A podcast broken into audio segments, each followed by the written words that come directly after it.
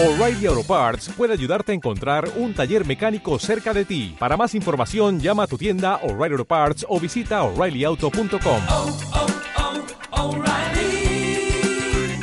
oh, Parts. Se abren los micrófonos para iniciar la tradición republicana del sonar informativo. Comienza el Jueves de Mayol.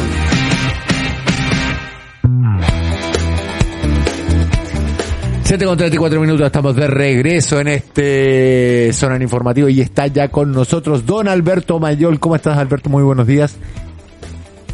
¿Qué tal, Rafa? ¿Cómo estás? ¿Qué, tal? Paco? ¿Cómo van los botellones por allá?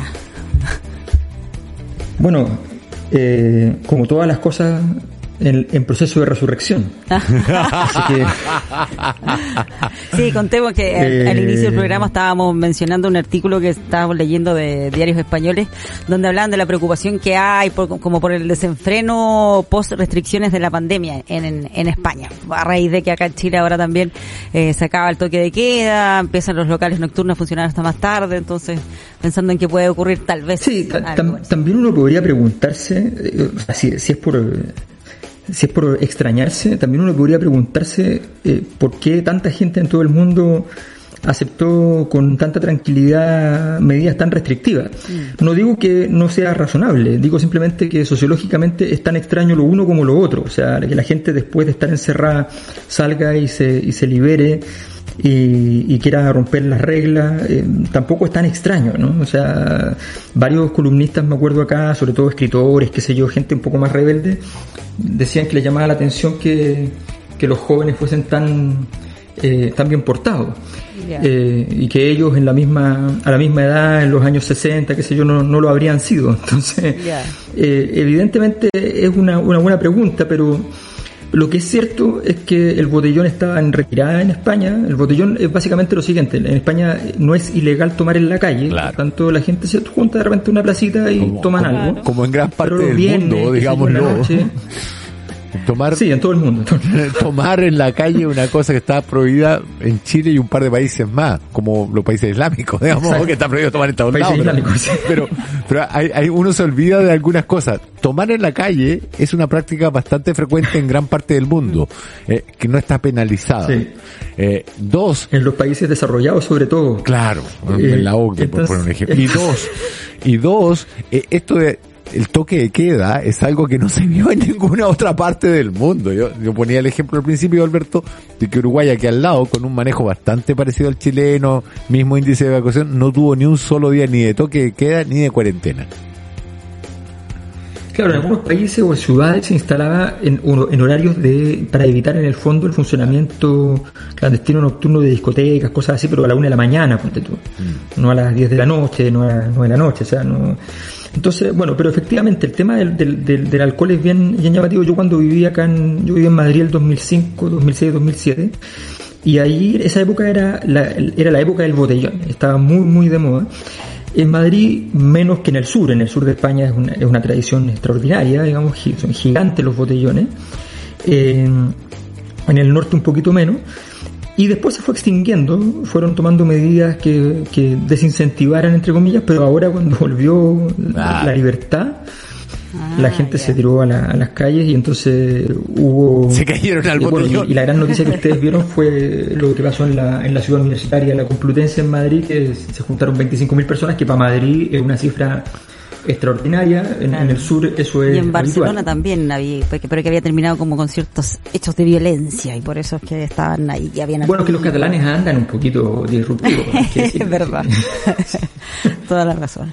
Oye, eh, de los botellones pasemos a, a, a lo que está ocurriendo acá en la política chilena, eh, puntualmente con lo que eh, lo del cuarto retiro eh, que se aprobó en la Cámara de Diputados, ahora pasa la discusión al Senado, pero eso también tiene ciertas repercusiones políticas, desde mm, las consecuencias que pueda tener para el candidato Sebastián Sichel, que él era de aquellos que estaba en contra del cuarto retiro y sin embargo esto se aprueba con votos del oficialismo. Por otro lado, la, la pelota pasa también a Yasna Proboste, eh, porque antes estaba la duda si acaso el candidato Gabriel Boric estaba eh, o no de acuerdo con lo- el retiro, cuál iba a ser su modo de actuar. Bueno, eso ya se, zan- se zanja en la Cámara de Diputados, ahora corresponde a, a ver el rol de la senadora.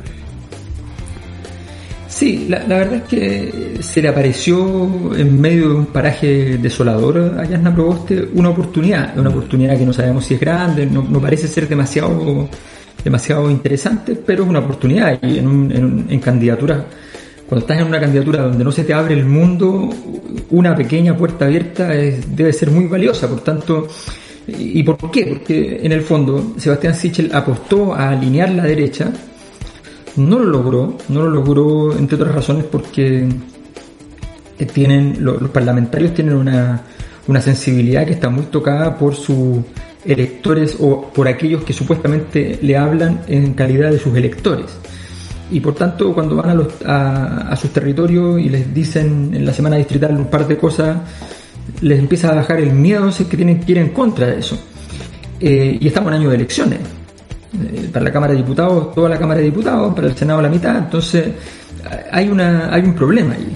Eh, y Sebastián Sichel no logró, además que tuvo unas últimas, después del debate yo creo que perdió mucho, mucho peso, eh, y en ese sentido no, no quedó bien parado. Y, y, eso en política pesa muy fuerte y yo creo que ahí se le, se le terminó por desarmar. Pero ¿qué es lo que pasa? Que Jasna Proboste entonces tiene una oportunidad. ¿Por qué? Porque este retiro tampoco es de Boric. O sea, Boric nunca, nunca compró acciones, por decirlo como claro. Piñera, digamos, en, el, en, en, este retiro. Eh, y más aún, quiso ponerle algunas trabas, hizo indicaciones que no prosperaron. Eh, o sea, quedó como, como un poquitito amarillando, ¿no?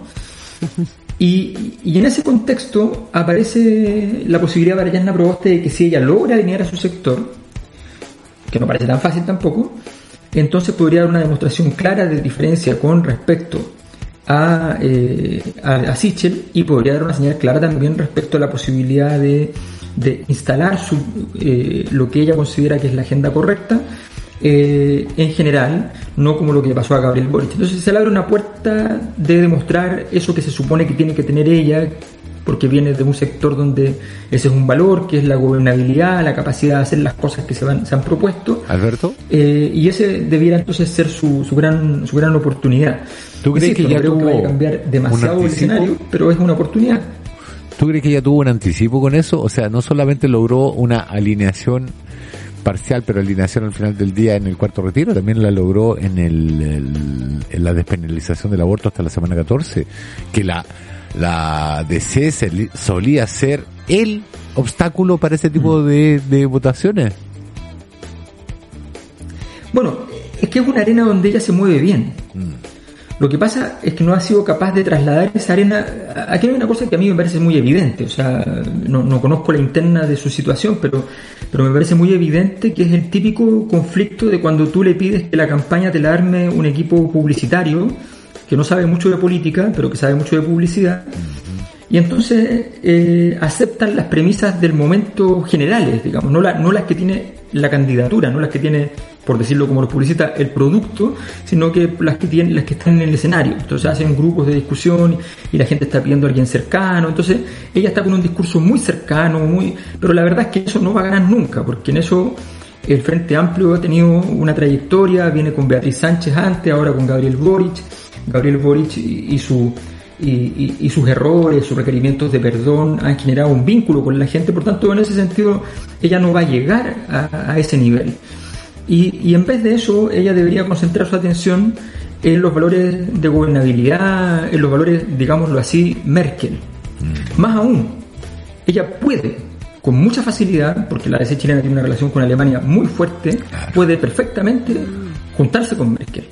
Más aún, con un poquito de esfuerzo puede hacer que Merkel vaya a Chile. O sea, tiene muchas posibilidades de hacer algo por ese lado, pero sin embargo está todo el día tratando de conectar en, con, con, las personas, cuando no es un capital que probablemente ella pueda desarrollar en tan poco tiempo, y en, en, cambio ella sí tiene mucha habilidad para alinear políticamente, ya lo hizo como tú dices en el caso del aborto, que no es una cosa espectacular, si lo hace ahora con el cuarto retiro tiene un poquito más de visibilidad, pero son aquellas cosas donde ella es fuerte y tiene que, y en esas cosas, tú cuando el tenista tiene un golpe que es muy bueno, aunque la pelota vaya para otro lado, trata de pegarle con el golpe que tiene bueno, o sea, es, es normal. Ella tiene que intentar hacer eso. Sí. Eh, estaba leyendo acá cómo también le van pasando la, la responsabilidad a ella. Por ejemplo, el senador Carlos Bianchi eh, anticipa que va a votar a favor del cuarto retiro y dice que Yasna Proboste se juega su liderazgo al ordenar la, la coalición. Eh, ¿Están así? Y vuelvo también a preguntarte por la situación de, de Sebastián Sichel, cómo queda luego de eh, que está la, la presión ahí para que diga si acaso eh, hizo o no el retiro eh, del 10% y su vocera, Catherine Martorell, ya reconoció que había hecho el retiro. Sí, a ver, yo creo que, que, que cometió un error tipo Rojas Val. O sea, eh, aumentó el tiempo en el cual la herida esté abierta en vez de, asumir el, asunto.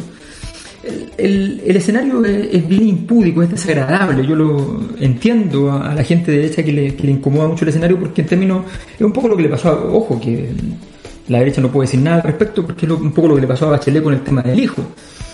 Eh, no había nada legal en juego, no había ninguna irregularidad en juego.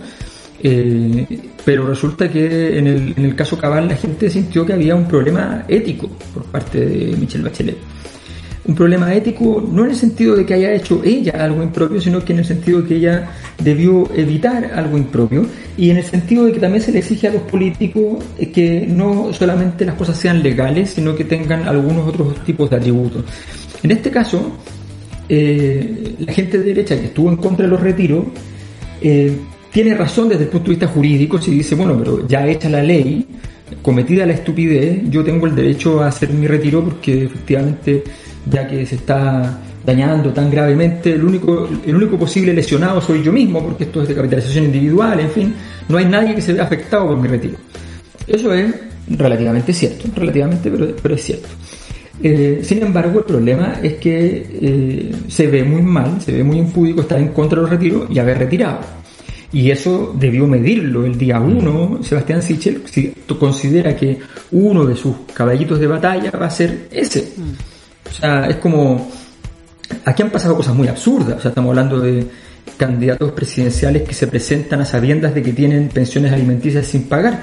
Eso es una cosa que es como la pregunta uno. Claro. Cuando tú eres candidato presidencial, la pregunta uno que te hacen los, los asesores, la gente que está viendo si tu campaña tiene alguna viabilidad, los que te evalúan, te dicen, bueno, pero oye, por casualidad, pensiones alimenticias atrasadas, cualquier cosa, ¿hay algún problema así? Es la pregunta uno. Porque es de las cosas más graves que te pueden pasar. Bueno, estamos viendo situaciones donde uno diría, estos no, son jugadores que no están jugando en primera división. O sea, Y en ese sentido, cometió un error. Esos errores son de aficionados. Sí, pues. Sí, Eh, pues. eh, o lo- sea, lo no, cual no pueden solo- enredarse en eso. Cuando aparece la- el tema de que empiezan a ver los retiros de... eh, y ojo, la filtración de los retiros es también un tema interesante porque revela... re- recordemos que estos no son datos públicos. Claro. Porque son empresas privadas. Y una cosa que no nos olvidemos que nosotros le pagamos una plata obligatoria, así como un tributo mensual, tenemos que pagarle a una empresa, a empresas privadas. Y, y, en, ese contexto esas empresas no tienen la obligatoriedad de entregar la información, eh, de transparentar la información de cada persona. Al contrario, tienen la obligatoriedad de sostener la reserva. Pero esas cosas se supieron. Se supieron de muchas, de muchos parlamentarios, con- constitucional, con miembros de la Convención Constitucional, en fin, se fueron sabiendo. Bueno, eh, eso revela que, que, que ya esa zona está fracturada, que finalmente todo se va a terminar sabiendo y Sichel debió eh, ahorrarse el problema y ahora va a enfrentar con esto una, una pequeña o gran crisis, puede llegar a ser más grande, si es que sigue eh, en ese camino, se le enredó completamente. Oye, Alberto, ¿y cuántas vueltas de carnero crees tú que se pueden venir ahí en el, en el Senado? Ah, porque habían varios senadores que se habían pronunciado ya derechamente diciendo que no, no iban a apoyar el cuarto retiro, pero eso hace un par O de sea, semanas. Tomás González compró cabrita y se sentó en primera fila a mirar, A mirar, esto. ¿quieres por, bueno, por nombrar algunos ya. Iván Moreira dijo hace un tiempo, no estoy disponible para el cuarto retiro.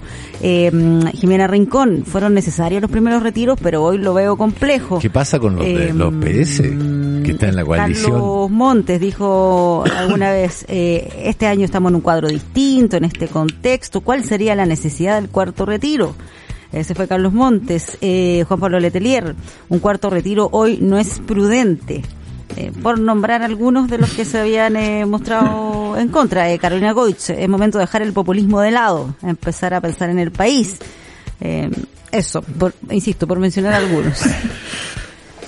Eh, no, yo creo que va a estar fuerte la compra de chaquetas los siguientes días. O sea, me parece bien, bien evidente. Reversible, claro. O sea, a ver, entendamos, entendamos una cosa. El, el, eh, aquí el contexto es todo. El clima es todo.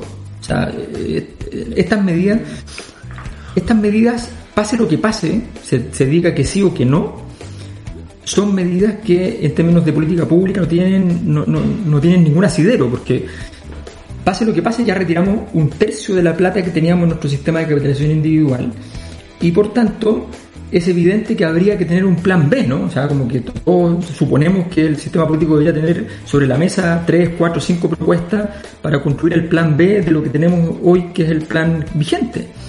Y no ha ocurrido. Por tanto, desde el punto de vista de la corrección, de la ausencia de populismo, no hay nada que haya ocurrido que nos hable de aquello. Nadie ha llegado a decir, ¿saben qué? Yo estoy preocupado, estamos sacando la plata y de momento no tenemos una alternativa de sistema de pensiones.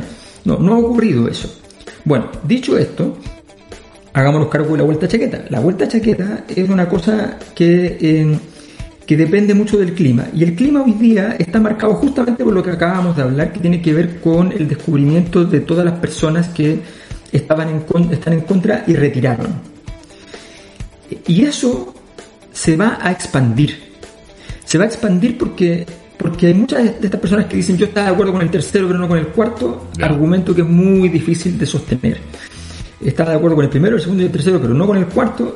Son argumentos que pueden incluso ser racionales, pueden incluso ser ciertos, Claro. pero son, Son difíciles de sostener. Y por tanto, si esas personas también retiraron, o si el clima está en denostar a todos los que retiraron y se niegan, se produce nuevamente la clave de los anteriores retiros. ¿Cuál era la clave de los anteriores retiros? El momento épico. Claro. O sea, la gracia de los retiros anteriores es que estaba mucha gente en contra, mucha gente importante en contra, muchos empresarios en contra de los retiros y que era muy y que era una gesta, una gesta heroica robarle el fuego a los dioses, ¿ya? prometeicamente. Eso era lo fantástico. Se, Y ve, eso se había acabado ahora. se viene el Prometeo 4.0.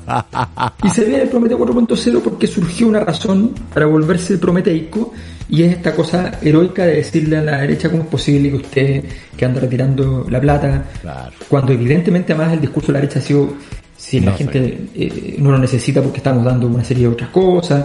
Claro. Entonces ese discurso con gente que tiene remuneraciones de entre 6 y 15 millones mensuales. Claro. eh, bueno, es un, es un argumento al menos discutible. Claro. Tienen todo el derecho a retirar la plata si es que la ley lo establece, pero, pero es políticamente muy discutible. Claro. Don Alberto Mayol, desde Valencia. Ha sido un verdadero placer que tengas una muy buena jornada. Supongo que es hora de irse a almorzar ya por ahí. Claro, muy, muy temprano para un botellón. Muy temprano. Eh, un no, carajillo todavía- cuento mucho. Todavía no estamos, estamos más temprano ahora. Perdimos una hora. así Sí, verdad, Ah. tienes razón. Tienes razón. Muchas gracias, Alberto. Un abrazo. Bueno, Chao, Alberto, que estés bien. Cuídate mucho. Chau, chau.